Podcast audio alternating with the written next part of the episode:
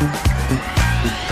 Wir sagen hier bei ISSO ja immer wieder, dass wir uns über eure Meinung zum Podcast freuen. Und das nehmen wir auch ernst und meinen das so. Wir wollen immer besser werden und auch darauf eingehen, was ihr euch wünscht. Genau. Und deshalb haben wir eine Umfrage gestartet, in der wir euch nach euren Hörgewohnheiten und Feedback befragen.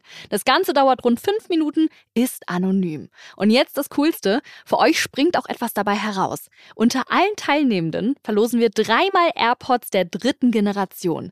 Den Link zur Umfrage findet ihr unten in den Show Notes der aktuellen Episoden. Also helft uns noch besser zu werden, klickt auf den Link in den Show Notes oder geht direkt auf podstars.de slash isso, nehmt kurz an der Umfrage teil und gewinnt dabei brandneue AirPods.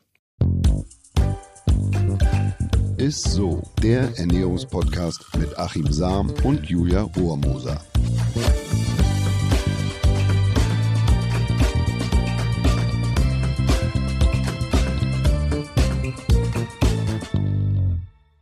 Herzlich willkommen, ihr Lieben. Ihr hört Isso, den Ernährungspodcast mit Achim Sam und mit mir, der Julia Rohrmoser. Schöner hätte ich es auch nicht sagen können. ja, wir wollen heute mal einen Blick in die Kristallkugel mhm. werfen. Mhm. Ja, sozusagen. Wir wollen heute mal darüber sprechen, wie die Ernährung der Zukunft nämlich aussehen wird. Also quasi die Ernährungswissenschaftler der Zukunft uns so predigen werden. Mal gucken.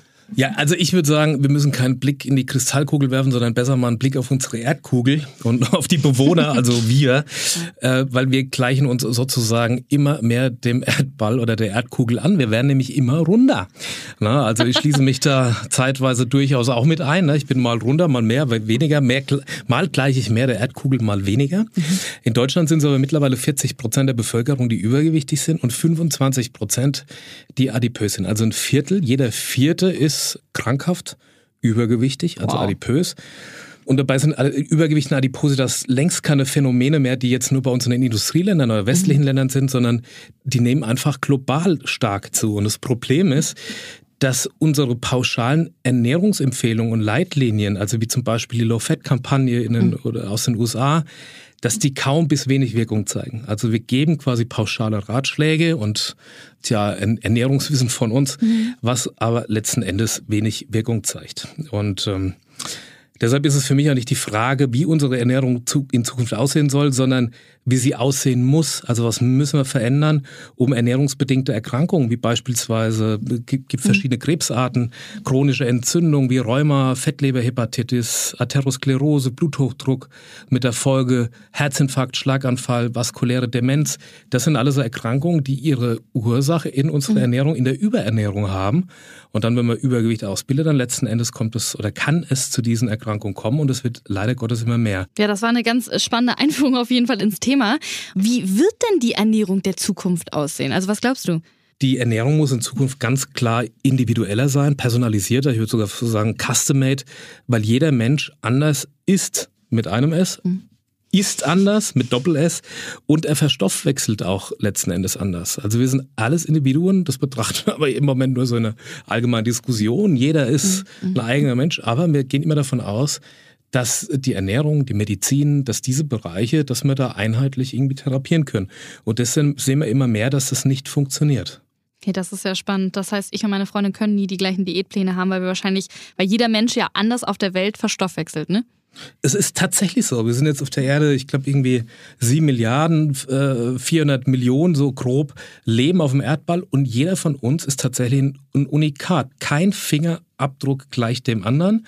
Und so müssen wir das auch in Zukunft tatsächlich bei der, bei der Ernährung verstehen. Also das ist von so vielen Einflussfaktoren abhängig und wir müssen langsam einfach begreifen, dass die Streuverluste bei unserer Ernährungsempfehlung, also dieses One Size Fits All, doch ziemlich hoch sind. Ich würde sogar sagen, dass es ein bisschen so ist, als ob man mit einer Schrotflinte und verbundenen Augen auf eine Zielscheibe schießt und dann, oh, irgendeine Kugel wird es schon treffen oder die wird ihr Ziel schon erreichen. Oder ist das mal so? Mhm. Da können wir Ernährungsschlauberger, Ernährungsfuzis äh, wie meine Anna hundertmal in die Luft äh, äh, äh, palavern, an apple a day, keep the doctor away. Wenn ich aber keine Äpfel vertrage, ne, dann, dann bringt mir auch dieser Leitsatz nichts. Ja, stimmt. Und das, ähm, das müssen wir einfach quasi auf das Individuum ähm, äh, verstehen, aber gleichzeitig muss man auch kapieren, dass es wird uns Ernährungswissenschaftlern ja immer vorgeworfen, heute Hü, morgen Hot. Ne? Also die Ernährungswissenschaft treibt ja quasi jeden Tag äh, eine neue Weisheitensau ja, irgendwie durchs so. Dorf. Und gerade war ne?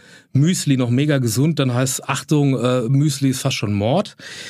Also A, gibt's gefühlt eine Million verschiedene Müslis mhm. mit verschiedenen Inhaltsstoffen und B reagiert jeder anders auf Müsli XY.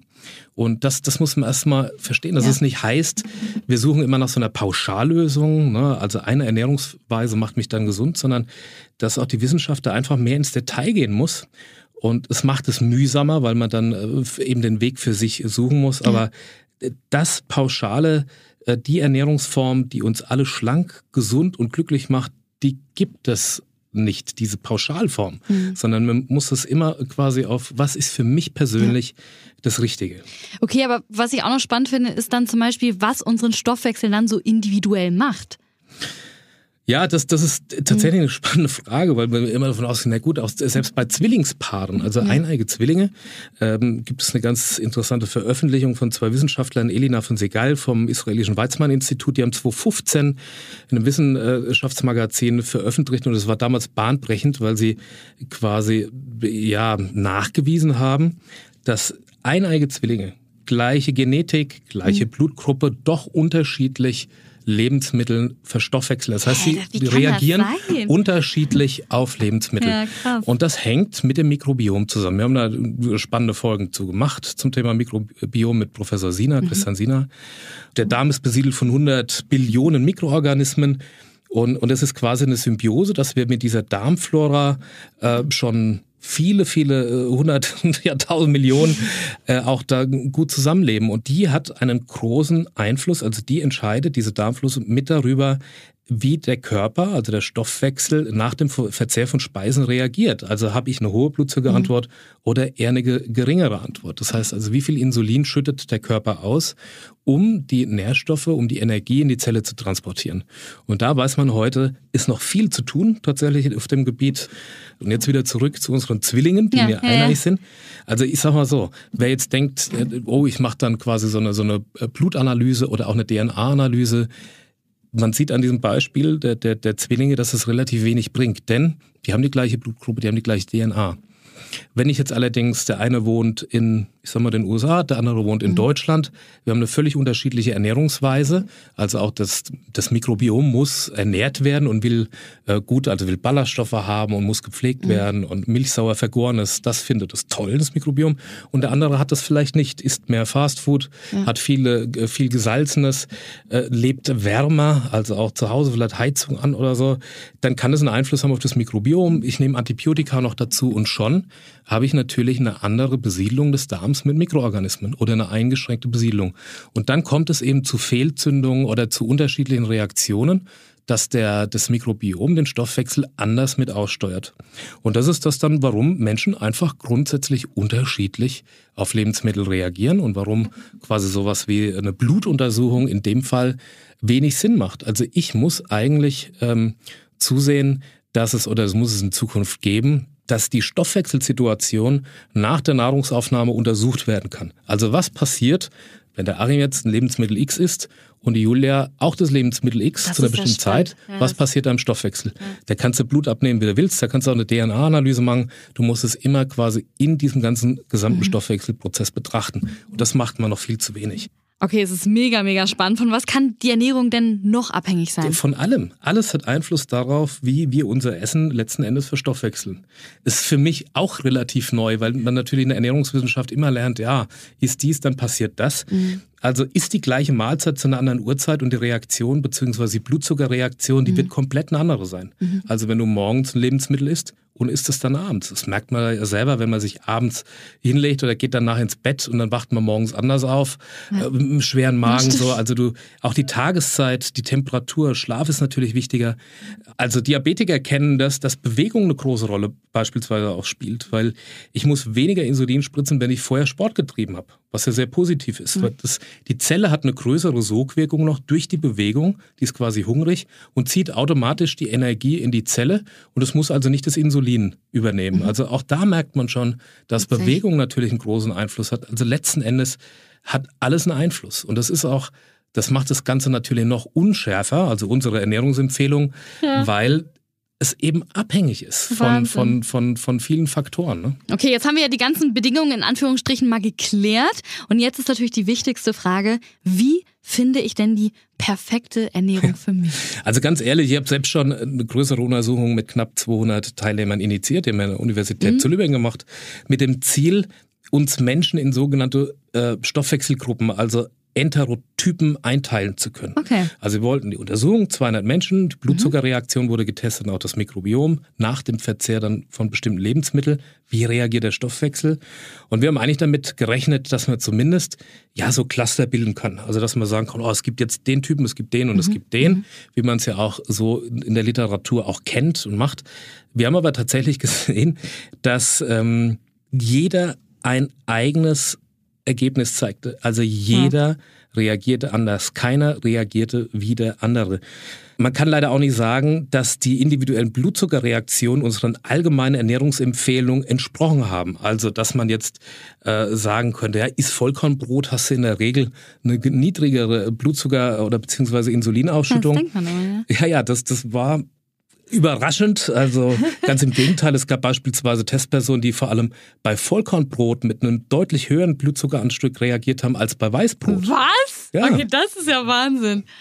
Also es war das Chaos. Wir haben damit ja. einfach nicht gerechnet. Nichts war so, wie man es letzten Endes gelernt hat.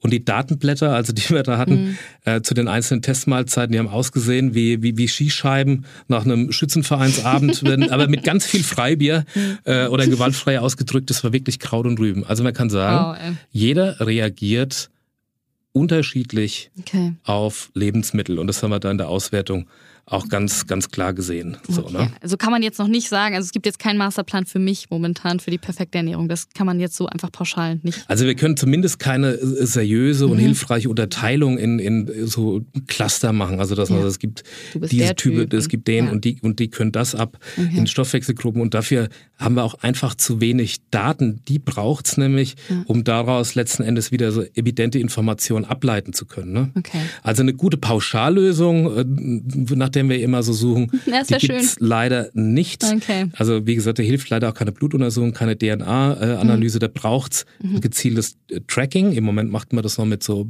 Blutzuckermessgeräten. Mhm. Idealerweise wäre das eigentlich, wenn man das Insulin direkt messen könnte. Ja, also mit einem Tracking.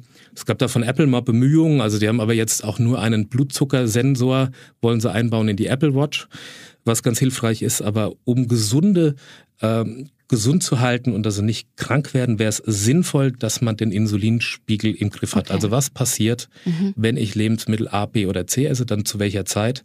Und dann tritt man ja auch in so ein Learning und dann begreift man ja auch, ach, wenn ich das dann esse, dann habe ich mhm. eine andere Reaktion, als wenn ich es beispielsweise zu einer Uhrzeit esse. Dann bräuchte man auch so Ernährungswissenschaftler wie mich nicht mehr, weil dann wüsste man, das Lebensmittel passt zu mir und das nicht. Es gibt es in der Form nicht, aber es gibt tatsächlich Anbieter, die machen äh, ähm, ja, also die, die gehen schon, die, das ist schon individueller. Da wird zum einen ein Langzeit-Tracking gemacht mit Blutzuckermessgeräten und ähm, mit und das Mikrobiom muss untersucht werden. Es gibt viele unseriöse Anbieter auf dem Bereich, weil es noch wahnsinnig neu ist.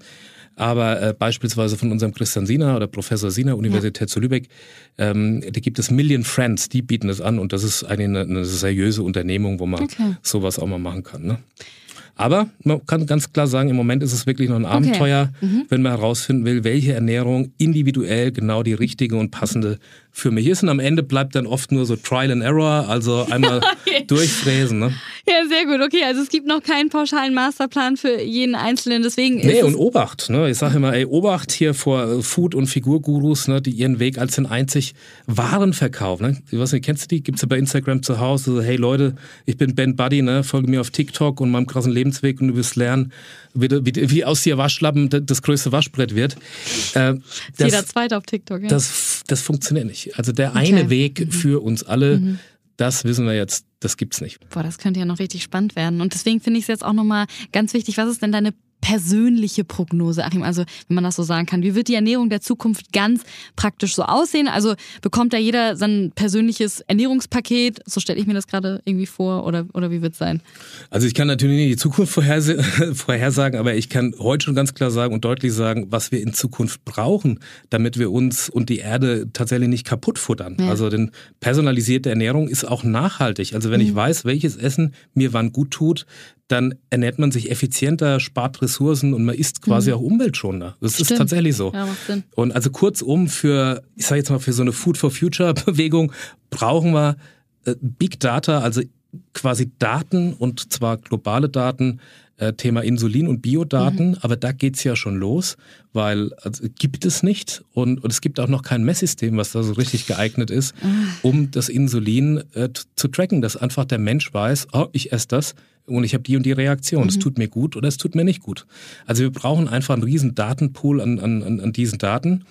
Und wenn man die dann mal hätte, dann bräuchte man oder dann müsste sowas wie so einen selbstlernenden Algorithmus geben, der die Daten dann auswertet und dass man dann eventuell wieder Nutritypen clustern kann. Also dass man aus dieser ganzen ja. Vielfalt der Erde, na, heute ist es ja so, dass wir zehn Probanden haben und dann leiten wir quasi aus diesen zehn Probanden eine globale Ernährungsempfehlung ab. Ja, das hat das jetzt krass, mal ne? übertrieben. Ne? Ja, Aber es müsste ja. doch eigentlich umgekehrt sein. Man müsste doch eigentlich globale Daten haben und müsste daraus wieder eine Ernährung mhm. ableiten für die Bevölkerung und in der bestimmten Region. Also das bräuchte man, um dann, dann überhaupt quasi wieder Leitlinien daraus ableiten zu können.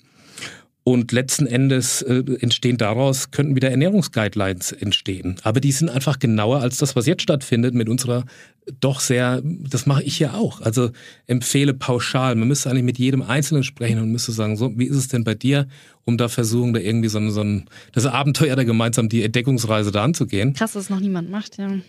Ja, das machen die Ernährungsberater doch äh, schon, aber eben nicht mit diesem, mit diesem Analysetool, dass ja. man den Insulinwert untersuchen kann. Und da, da wird es echt Zeit, dass es das mal gibt. Boah, ich will das auch noch, hoffentlich zu meiner Zeit. Ey. Tja, also das, das wäre natürlich super easy, wenn, wenn du jetzt was toll. trinkst und du siehst auch immer diese Frage, was ist denn jetzt, äh, Achim, wenn ich äh, quasi ein Leitprodukt, also mhm. mit Süßstoff, passiert da was im Stoffwechsel mit der Insulinausschüttung, ja oder nein?